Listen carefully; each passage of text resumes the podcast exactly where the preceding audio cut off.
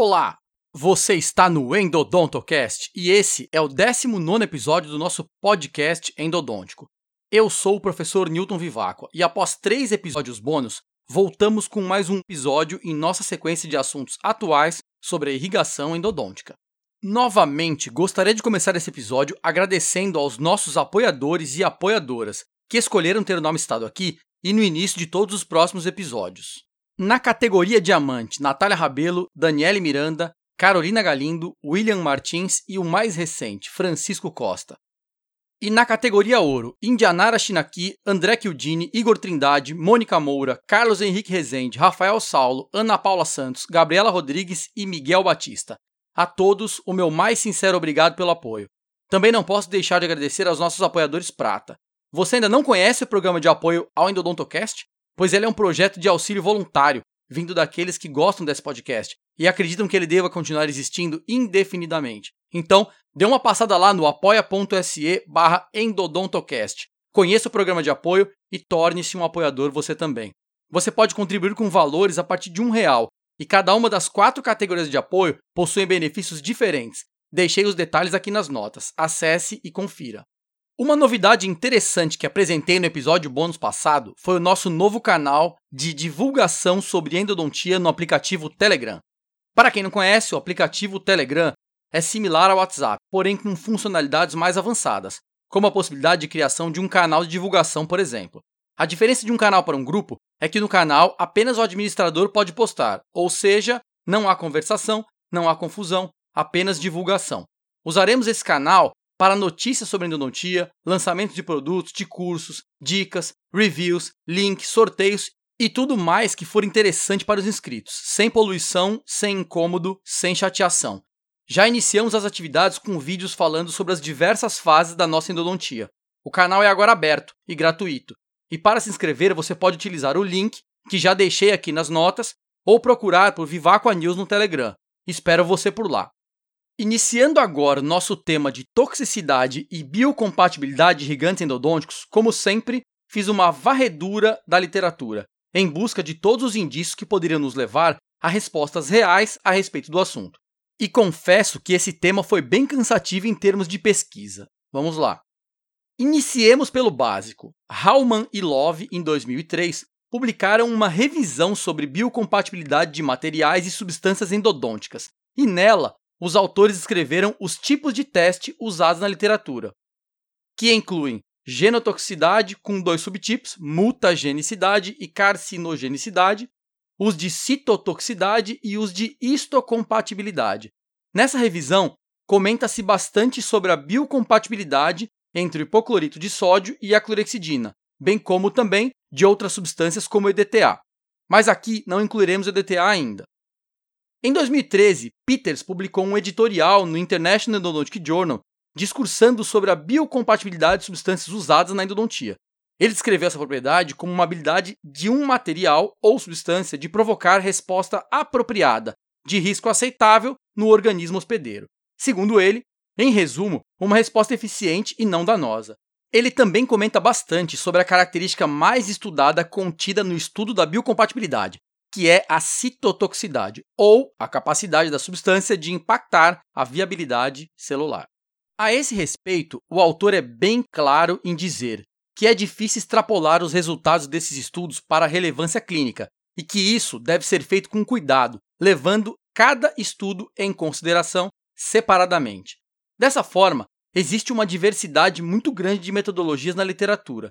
Lembrando que, nesse tema, os trabalhos precisam ser feitos em algum tipo de organismo vivo, sejam células, animais ou humanos. Porém, nem sempre esses estudos serão considerados em vivo, dependendo das circunstâncias. Como esse tema é muito difícil, vou dividir e resumir agora algumas das metodologias mais usadas, segundo os autores citados há pouco. A categorização muda dependendo do autor, mas farei um resumo geral sobre as mesmas, dividindo-as em quatro tipos principais, por motivos didáticos, dois tipos por episódio. Então, método 1, cultura de células e outros testes in vitro. Método 2, testes em animais com implantação subcutânea, uso em dentes ou outros tecidos. Estes serão os dois métodos abordados neste episódio. A seguir, faremos uma revisão do que pode ser encontrado na literatura até o momento, tentando extrair alguma informação que possa ser utilizada para a melhoria dos nossos protocolos clínicos. Para facilitar a compreensão, vou omitir os nomes dos autores, mas já deixei as referências resumidas aqui nas notas. Deixei nas notas também um resumo dos resultados que iria apresentar, e sugiro que você os visualize quando eu estiver falando sobre isso. Vai ficar mais fácil de entender. Explicando mais detalhadamente. Método 1.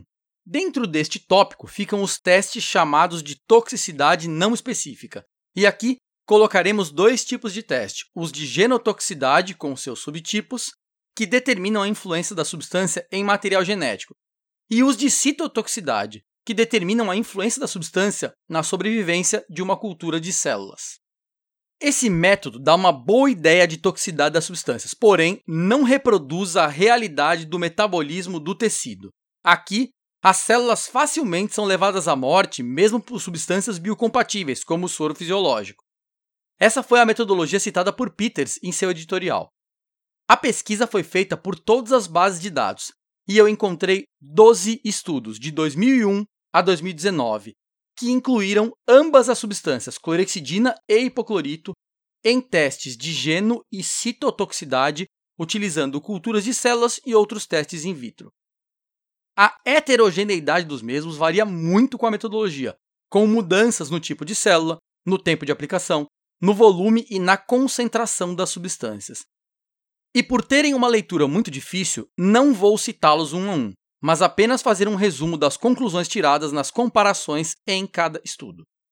Essa é a hora de você abrir as notas desse episódio e visualizar os resultados enquanto eu falo. Vá lá em referências científicas onde escrevi resumo. Abriu? Achou? Então vamos adiante. Desses 12 estudos comparativos, o resultado foi o seguinte: quatro estudos demonstraram igualdade em toxicidade. Dois estudos demonstraram maior toxicidade apresentada pela clorexidina. E seis estudos apresentaram maior toxicidade apresentada pelo hipoclorito. Um deles, o de Kalil e colaboradores em 2004, comparou inclusive a clorexidina a 5%, que não é muito usual, com o hipoclorito a 2,5%, mostrando maior toxicidade deste último.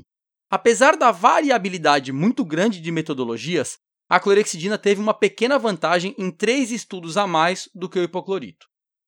Outros três estudos testaram apenas uma das substâncias por si só, mas em concentrações diferentes. Nestes, as conclusões foram as mesmas em dois trabalhos. Ambas as substâncias são tóxicas e pioram com o aumento da concentração. Interessantemente, no terceiro estudo, o de Calil em 2006, a clorexidina a 3,5% não apresentou citotoxicidade em até 5 minutos de contato, sendo similar ao soro fisiológico. Mas qual a importância de tudo isso? Sinceramente, não muita.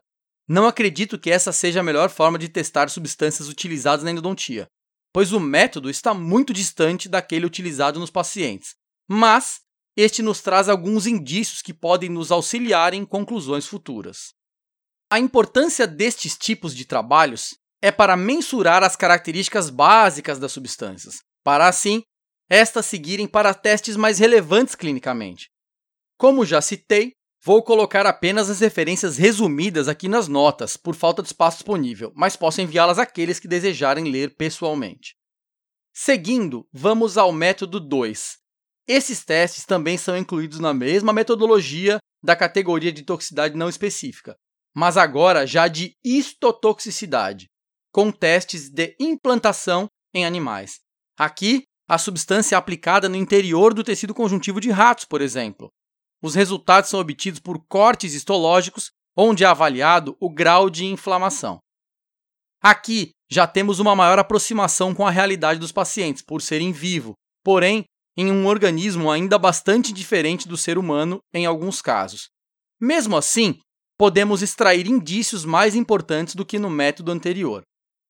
Também encontrei bastante dificuldade na busca por esses estudos, mas enfim, consegui sete trabalhos que analisaram a implantação de ambos os irrigantes no tecido de pequenos animais, verificando a resposta inflamatória. São trabalhos desde 1989 até 2018, sendo cinco deles a partir de 2002. Novamente, uma variação muito grande de metodologias dificulta a comparação. Mas apesar disso, em quatro desses sete trabalhos, a comparação foi feita entre a clorexidina 2% e os hipocloritos a 2,5% ou 5%, valores coerentes com as concentrações mais usadas.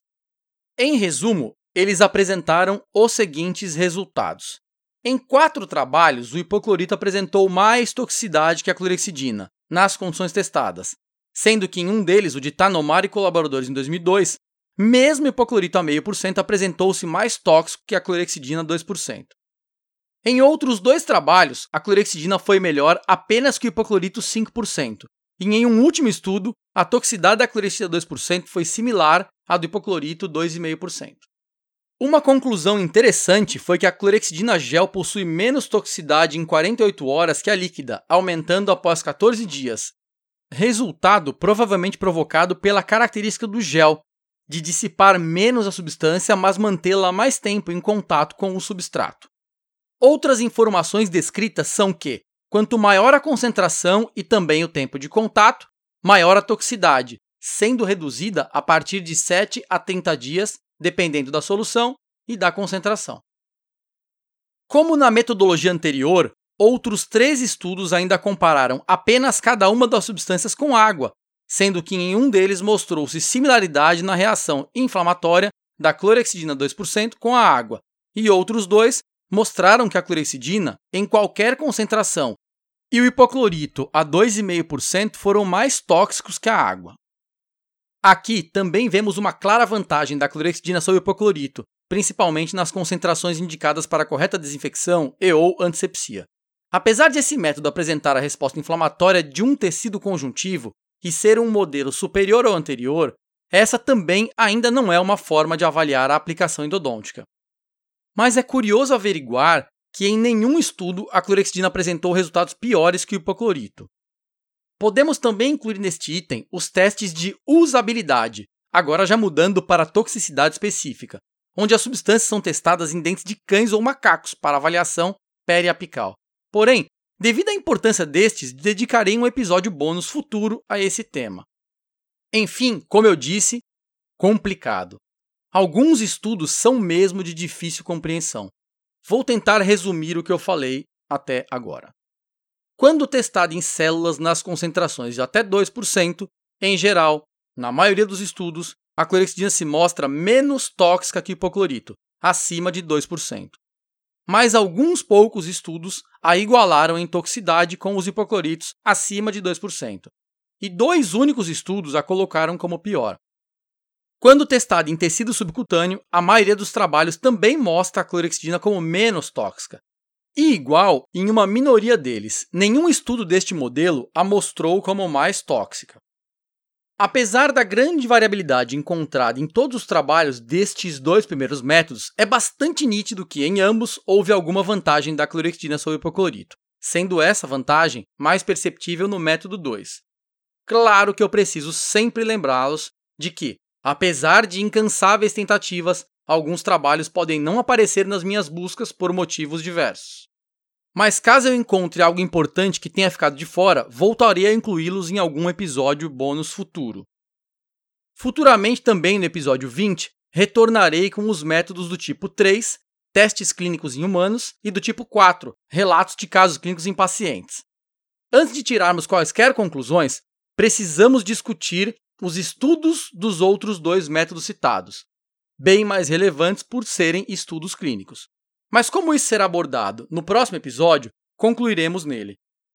E a partir já desse próximo episódio, teremos uma nova sessão aqui no podcast, onde escolherei e responderei uma pergunta enviada previamente por nossos ouvintes. Então, para aqueles que desejarem participar do podcast, tirar dúvidas ou até dar sugestões, é só entrar em contato escolhendo o meio preferido, você já sabe onde, aqui nas notas do episódio. Também, devido à quarentena, decidi adiar o nosso episódio com convidados especiais, como de costume, para um futuro momento onde a normalidade de nossas rotinas já estiver instalada.